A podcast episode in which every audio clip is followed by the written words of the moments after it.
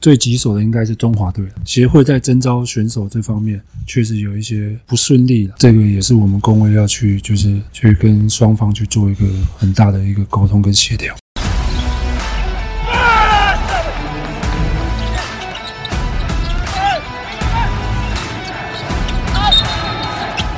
话题人物，对号入座，坐哪里？球场第一排。耶嘿！好，我们这期节目呢，依然请到的是新北国王的杨志明敏哥，还有俊男小敏。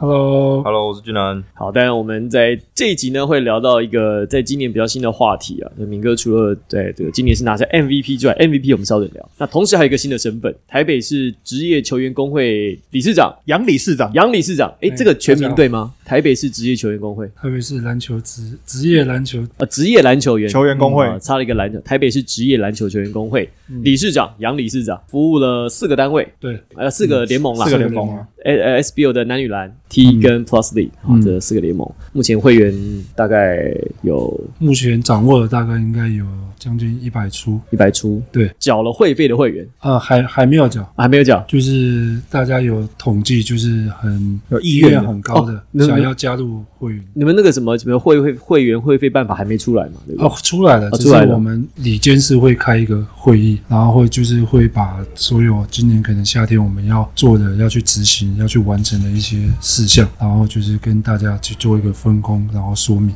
然后下礼拜开始就会有一个比较明确的公告给大家，然后去对外说明。当时怎么想成立这个工会呢？呃，其实是去年的时候，去年过年的时候，其实包括我跟小鼎跟杰哥，那其实我们都有在聊。那既然台湾已经篮球环境越来越好，那再加上现在又有职业联赛，那其实我们一直在想，这个是不是可以经过大家讨论，然后慢慢去去规划、去成型。对，然后过程中，当然我们自己也讨论了很久，然后再来就是也向职棒工会去做一个寻求，然后也请教他们很多工会相关的一些东西。对，然后在去年的七月，然后我们就是决定要成立这样。哎，呃，俊南，你像你以球员的身份，那如果现在有一个球员工会，你会希望这个工会帮你服务哪些事情？就哪些东西你会觉得说是你有需要帮助的？我觉得可能是因为以往的台湾篮球，就是我还在打学生的时候，就会听到一些比较不好的传闻嘛，比如说资方啊对劳方会比较不公平啊之类的。那现在有了球员工会，我们就会有一个管道是说球员团结在一起，然后假如说资方真的有一些不平等的待遇，那我们就可以由工会去帮我们发声说，那我们球员自己发生了什么事情，然后由球员工会去帮我们表表达给球团这样子。那在这个筹组过程当中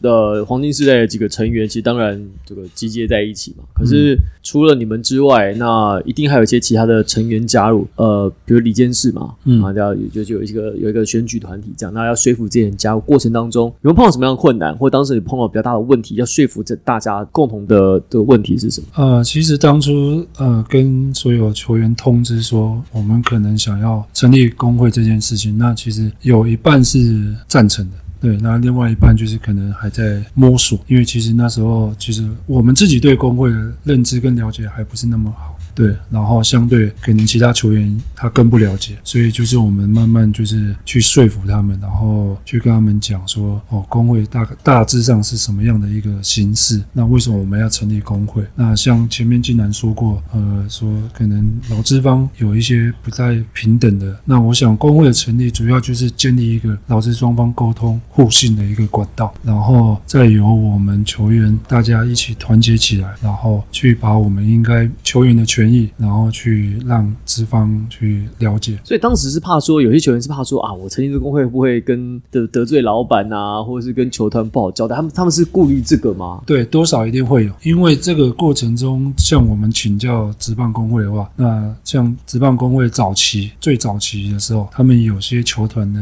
总经理甚至老板，他们有跟他们哦，不可以加入旗下的球员说：“哦，我我不准让你们加入，那我也不希望你们加入。”那其实正常来说，这个在劳工法、工会法，它是一个好像是不行的哎、是一个违法的。对，我记得好像是不可以这样子的。大家对工会最了解就是那个时候华航罢工的时候嘛，所以那时候哦新闻一出来，每天晚上都有什么工会法是什么，然后为什么不能，然后团体协定是什哦哦么哦，对，那个时候新闻大家讲的蛮清楚的，所以大家现在对工会都对很对都很工了会解稍微了解，都应很该就是了解那个时候拜那个时候所赐啊哦。对，但是敏哥刚讲到，因为就是直男工会这件事情从今年开始嘛，但是台湾就是棒球工会跟女女生的足球的工会是嗯比较早开始的，所以其实敏哥他们在在筹组这个工会的时候，跟这两个单位好像情谊蛮多，而且这两个工会好像也是直男工会的算顾问吧，对不对？对，因为像职棒工会，它是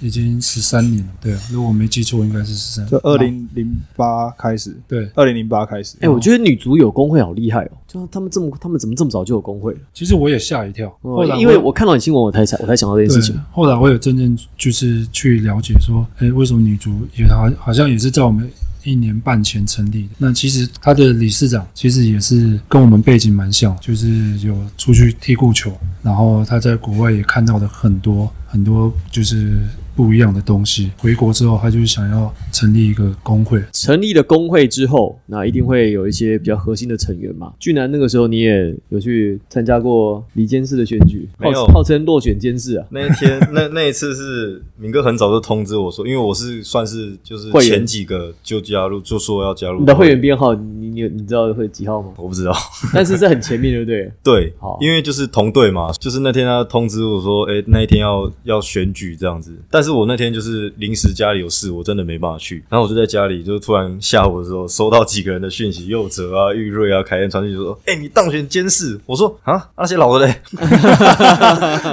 怎么轮有啊？轮轮得到我？然后我就想说，怎么可能呢、啊我就一直问，然后说你不要骗我了，我没办法，什么监视啊，我监谁啦？ 然后后来就说什么啊，没有啦，没有，你两票而已啦，两票。那我就想啊，到底是谁投我的？那肯定明哥杰克啦。不可 能啦，啊 没有啦。那一天球员成立大会，就是要选出理事长、理事、监事。那一天，呃，其实就是也有跟所有球员有讲说，因为我们希望是一个，也是像有点像传承的概念啦那当然，起头一定是我们三个。那我们希望后面是有中生代比较有影响力的中生代一起跟我们一起响应这样，因为这样接下来的话，可能我们退了，那就等于是他们接上那个棒子。那也当然也希望说，到时候他们接上的话，就是有原来的年轻一一辈会变成中生代，就是一代接一代这样子。那我可以问一下，林立人在当中的角色，如果他影，你是看他网络的影响力是不是？还是他？他也是李监事，对啊，他也是，他是监事吧？我记得嗯，对小丽是监事啊。对，当时是谁提名他，还是谁选他的？没有，因为那时候成立大会、选举大会是有总共三十个球员，对，然后大家进行投票。因为在投票之前，包括我自己，那我也我也有跟大家提醒嘛，那就是投票这种东西，就是大家就是希望是自由、自由尊重心自由意志啊。对啊，那当然就是，既然选出来的，那大家就是去为这个团队、为所有的球员去做服务。好，那马上要开会啦，那你们要开会定出接下来这个夏天或接下来一年的工作计划。那目前你们有没有什么是可以透露的？就是接下来有什么想法？是可能会对我们的篮球环境，或者是对球员的福利是有帮助、有改变的。当然，第一个就是会在会去拜访各个联盟嘛，然后还有一些呃体育署、政府机关，然后大专体总啊、高中体总这些，对我们都是一个非常重要的一个拜会的行程。然后再来就是最棘手的应该是中华队，对，哦因为现在中华队他确实在集集训当中，那有些也是已经比完赛了，对。然后我们也得知八月份还会有一个呃琼斯杯琼斯杯嘛，哎，对啊，琼斯杯。那过去大家都会说，协会在征招选手这方面确实有一些不顺利的。那我想，这个也是我们工会要去，就是去跟双方去做一个很大的一个沟通跟协调。所以就是说，以后如果征招不顺利的话，工会会啊帮球员争取保障吗？还是说会希望要征招的单位能够提出一些嗯保险方案啊、车马费啦、出场费是是往是这样的想法吗？还是你要怎么样去帮两边协调？我觉得用“征招”这个词，我觉得不如改用“邀请”吧，因为哦，我们都是职业球员了，对啊，那其实我们也是有缴税，有什么义务，包括兵役的。那以前可能用“征召”这个词好像比较顺对耶比较好听，比较顺利。但现在因为可能也随着时代不同，对，那我觉得可能用“邀请”这个词会会比较好像让球员也舒服一点、欸。，对耶，对啊就征召好像就觉得是你，你有那种强迫你要来相容卫国，对对对，不是征召感觉像听起来像征召像像当兵，对征兵制跟募兵制嘛，征兵制就是你一定要来啊，募兵你制你是我邀请你来，对对，你可以来可以不来，而且征召听起来有点像是那种像你你你你我强迫你来嘿啊，你就是相容卫国啦，国家有需要或你者就是来，或者是这样像比如像教招有没有？教招也有“招”这个字，虽然征招的“招”跟教招的“招”字不一样，但是那个“招”那个字就会有点就是有点是上半强对迫啦上对下，对，在文字上面当然可能跟实际上其实做的事情是一样，可是会觉得听起来就没那么舒服。嗯，因为过去职棒它一开始也是在用征召征召，然后好像引起工会好像有一些反应，对，然后之后就是哦工会就是跟不管是跟协会啊，还是跟球团，就是去做的很很大的沟通，所以现在职棒它不管任何国际赛，它的公文出来好像就是邀请，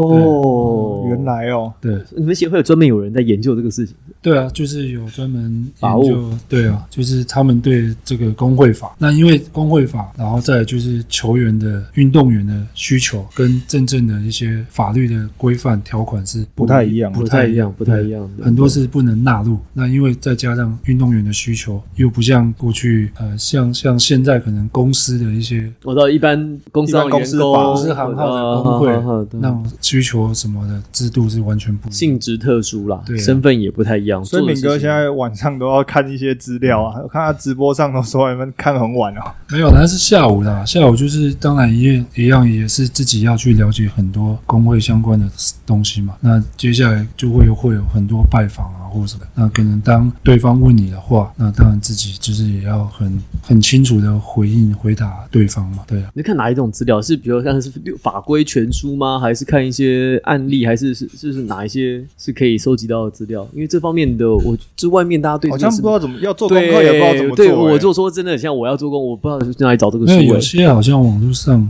职棒工会网络上好像可以查得到，有一些基本球员针对球员还有工会的一些条款法规，然后再加上就是会不断的跟工会的人员去做一个视讯会议嘛，然后可能就是在我们有任何疑问的时候，我们都会问他们，然后他们就会很有耐心的去回答我们说，哦，这个是什么原因，为什么会叫这个条款，然后是什么原因这样子，然后就慢慢的去了解所有东西。我突然想到一件事情，在去年夏天，工程师嗯刚宣布说要公布这个薪资的时候，嗯，然后那个时候你不是说没有球员工会讲这个，其实对双方其实是个伤害，然后大家不你是就觉得讲最后一句吧？啊，你你你是要讲到最后一句凭吧？什么？凭什么？哦，对对，还没还没还 没。然后对，然后那个时候就说哎凭什么？你到底凭什么？然后当时网友就就踏法要吧，你这逆。风飞行啊？对对对，说你在黄金时代，就只只哈，有用“踏伐”两个字啊。就呃，就是就比较严厉。身为黄金时代的人，自己不出来主工会，还要还要还要学弟们去主工会啊，到底凭什么这样讲？然后后来突然间今年消息就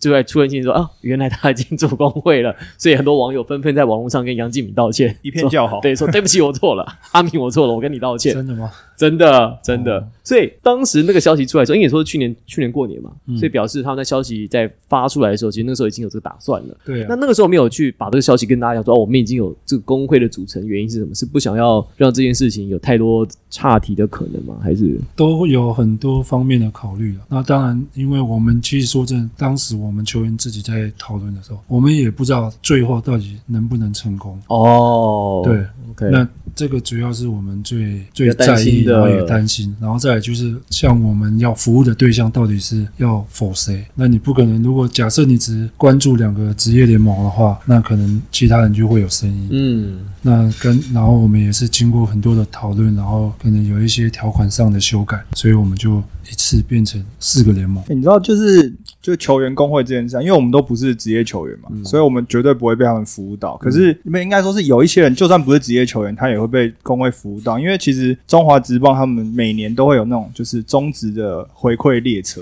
然后都是由球员工会带头的，就是他们去做，嗯哦就是在休赛季的时候去对做一些公益活动啊，去带小朋友啊，就跟你去哪们里纯粹做。哪里这样好事很像，对对，那对以后职安工会搞不好就会用这个身份，然后去做更多的事情，可能力量就会比较大一点吼。对啊，这个在我们那时候要成立之前，其实这个也是我们讨论之一，就像有点像 NBA 那种嗯类似。 NBA ，NBA care Care，对，那既然你台湾现在有已经是变成一个职业联盟了，那其实我们再加上工会的成立，其实我们可以让球团、联盟，然后跟工会三方一起去做这件事情。然后最主要就是我们可以第一个让人家看到，觉得我们篮球员不一样的地方，再加上我们篮球员在社会上会有不一样的价值。那像你，你之前也有讲说，如果没有工会的话，公布薪资对球员其实是是个伤害，可能是没有保障。这个想法是什么？可不可以给我们解释？因为有些人说啊，你你有没有工会跟公布薪资这有什么关系？可不可以也跟大家顺便解释一下？其实正常来说，公布薪资跟工会是应该是说没有太大关系。 嗯，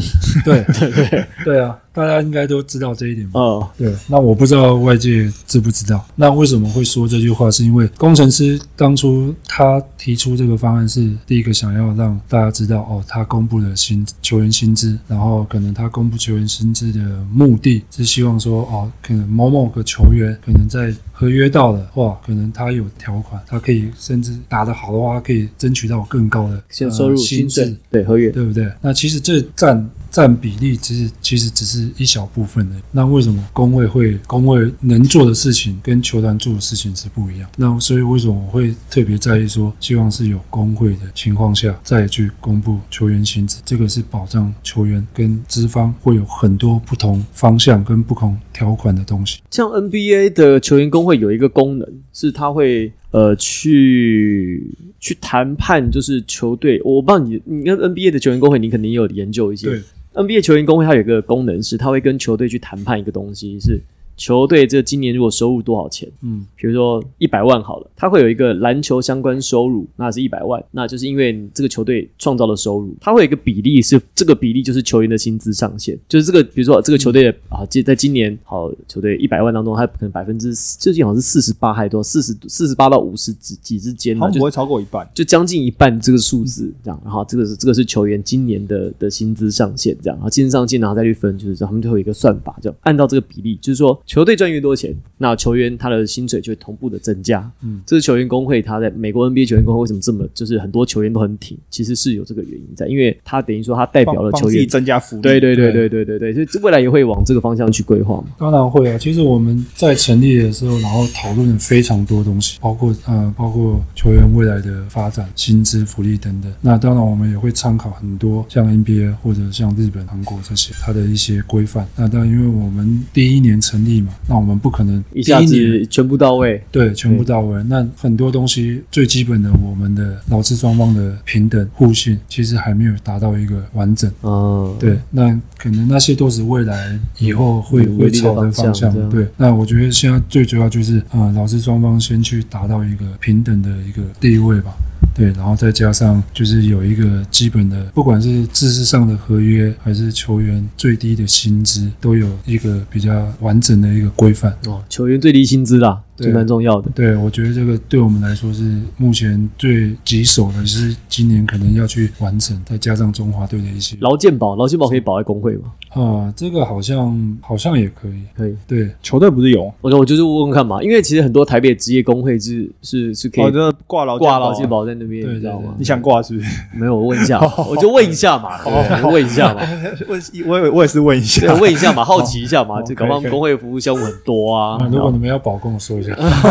可以吗？ 我算相关相关从业相关人从员业人员，NBA 球员工会还有一个很好玩，就是他们每年会有奖项，嗯他们会有 NBA 球员工会奖，会选很多有的没有的。那他们不会选跟 NBA 一样，比如 MVP 啦、什么得分王啊、第六人啊、第一队、第二队，他们不是选这个，嗯他们选就是跟球员彼此间互动相处有关系的，比如说呃最佳运动精神奖，嗯好对社对社区服务最杰出奖，好贡就是献奖对对对，就是贡献嗯最最热心公益的啦，好，就是还有一个奖项叫 NBA 最佳队友奖，就由球员间互相票选所。以那些都是就是他们球员之间互相投票对对投出来的。对，之前我们有问过一些，就是像紫薇也有来过这样子，他们都互相选这样。我想问一下说你们俩这样这样，第一个是球员工会现在有没有可能就是接下来有办一些类似的奖项的票选？因为这个其实就是只要球员彼此不记名投票就好了嗯嘛，没有什么太大作业的难度。有没有可能也真是有类似奖项？那第二个是说你们自己的最佳队友是谁？呃，未来我们一定会会会做这些，然后我们可能不会只会有不不会只限定一位了，可能因为我们会限定四位吧，因为我们服务的方向它是有四个联盟。哦，四个联盟，对 OK 所以我们等于说，呃，一个联盟会有一位，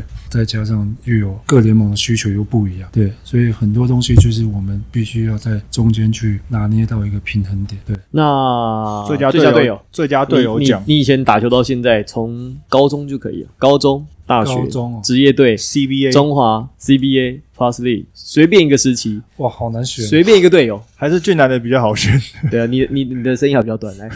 你先选比较快。国中、高中、大学、职业，你的最佳队友是谁？我选我可能选小丽吧，小丽啊，力 呀，哦， 对，因为他确实在球队里面扮演一个就是调和大家的气氛啊，然后大家之间的沟通，我觉得他真的扮演一个很重要的角色什啊、么叫调和球队的气氛？ 就是比如说你在标人的时候，他他会出来缓和一下，他会采意于他就情，去安慰一下那个被标的，对，吞个剑啊，这样子，对啊对对，他在安慰我吧？安慰你干嘛？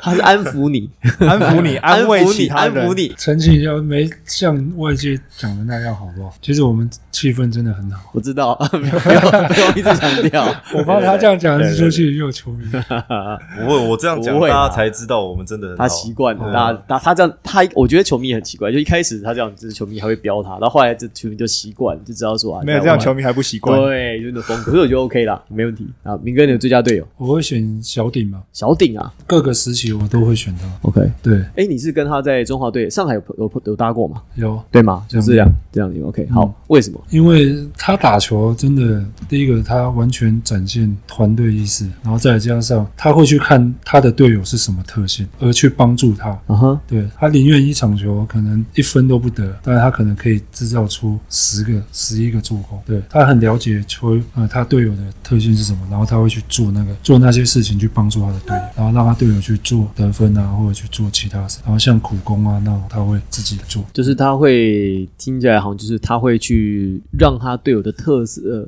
优点更凸显出来，对可以打得更好，但他可能就是他自己的数据或自己的这个表现，可能就看起来不会这么突出对。，那这就是大家常讲，这些就无形的东西嘛。然后冠军战大家也看到，不管像杰哥、文成什么，他们去两个人做两人小组，都有很多的机会。然后就怎么看就觉得，为什么可以打那么轻松？有没有觉得很可惜？冠军战就是哎，就差这么就差这么一场，就差这么五分，那代表我们还有进步空间嘛？对啊，不管是团队啊，包括我自己，你干嘛你干嘛那么笑的笑的那么那么苦瓜？没有啦，我觉得就是 你想骂我就骂，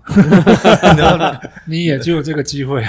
没有，我觉得我们到赛季末的时候，的确运气，说真的，我觉得运气真的没有到太好了，因为真的大家都出现了一些伤病状况啊，我觉得这真的。真的蛮可惜的，尤其是最后一场，这我觉得真的很可惜啦。我在我在家里隔离嘛，然后其实我们自己球队群主也知道说敏哥的状况不好，对啊，你要是不要被隔离，就可以去就是替补个几分钟啊。 不是说他要就要当大哥的机会来了，对啊，没有那是敏你哥不在的时候你，不是等这个等很 久了？敏哥 我等这个大场面很久了。所以我觉得就是真的很可惜啦，但就我觉得也没关系嘛，就是明年再来就好了。对啊，过去就就算了嘛。今年呢，拿到了 MVP，是赛季的 MVP。上一次拿 MVP 是二零一零到一一年 SBL 第八季，那时候在总冠军战拿下了 Final MVP。 哎，都在新庄体育馆，嗯，差十年，差不多相隔十呃十一年嘛，二零一零差十一年前两次，那个时候是二十出，二十二十二十五岁五六岁嘛，差不多二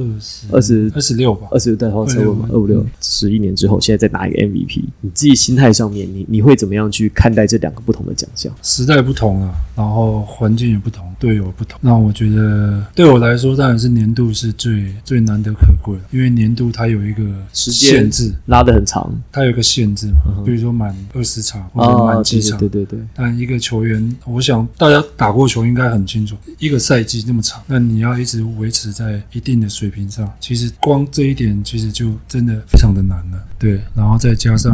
你要怎么在每一场去给自己稳稳定的输出，然后又能把球队的战绩能够维持在一定的水平上，我觉得这是最难的。对啊，那当然，嗯，第一个 Final MVP，但我觉得对我来说也很幸运啊，因为我有那么好的队友，对，包括那个早期的，还有四念、守正，包括还有很多冰箱啊、小哈他们，对啊，所以打起球来那个感觉不太一样啊。对，那当然都是很感谢。不不管是以前的还是现在的，都很感谢他们，因为他们的努力，他们帮助我，所以我才有这个机会。哎，你刚讲到就是试念啊，就是在这两个 MVP 里面，试念扮演的角色不一样的。那你还是球员，他啊但都他都参与了，对啊，那上一次拿 Final MVP 的时候，试念是你的队友嘛？那嗯今年开始试念是助理教练。嗯那你在试念转换身份之后，你跟他的相处上面的适应，还有他这一季给你有没有带来什么不同的帮助？就是角色不同的的话，帮助有没有也不一样？一定会有啊，因为以前大家都在球场上，然后他是以控球的角度来看我，那现在他变成教练的角度来看我，那其实他给我的意见也非常多，对，然后包括徐浩成教练，对，那过去我们也都是一起相处，一起打球，所以他们现在变成教练，就是他们会用他们的角度去告诉我很多事情，包括我要怎么打啊，我应该怎么打，那包括我要怎么带球队、带年轻的球员，那我必须要先做到什么，这些都是他们从教练的角度出发，然后来告诉我。哎、我觉得其实敏哥在今年拿这个 MVP，我觉得难的地方不只是就是说他现在的年纪可以维持这个输出，我觉得有有一个部分是他在这个球队当中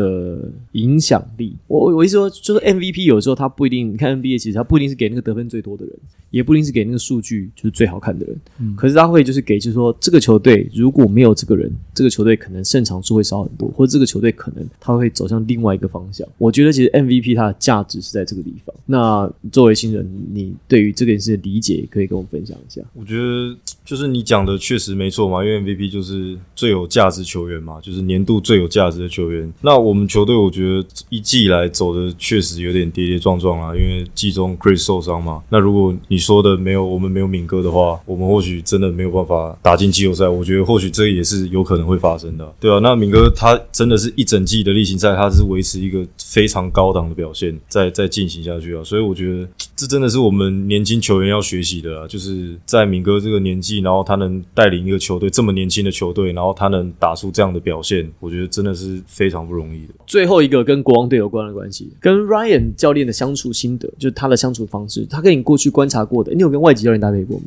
有蛮多的。蛮多的。好，他跟你跟过去搭配过的外籍教练有什么不一样？我觉得他给球员的空间很大吧。对，然后再来就是大家都知道外教其实就是一种很喜欢用一种鼓励、激励的方式去带动整个球队或者是一个球员。对，那我觉得对我们来说也是一个很棒的经历啊，就是你可以学习不同教练的一些文化跟风格。对啊，那再加上就是呃，我觉得可能第一年大家也都是第一次合作，那我觉得可能有些东西我们没有一起做到那么好。那其实他对球员，不管是球场上啊或球场下，其实他也是会蛮关心球员。对，那你呢？就是跟敏哥讲的一样，